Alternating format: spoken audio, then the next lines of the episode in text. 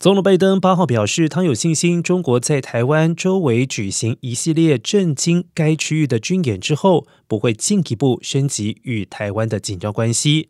这是从佩洛西访台之后，拜登首次就台湾议题公开发表评论。而拜登在前往受洪灾重创的肯塔基州时，告诉记者：“我并不担心，但我对中国这么大动作感到关切，而我不认为他们将采取更多行动。”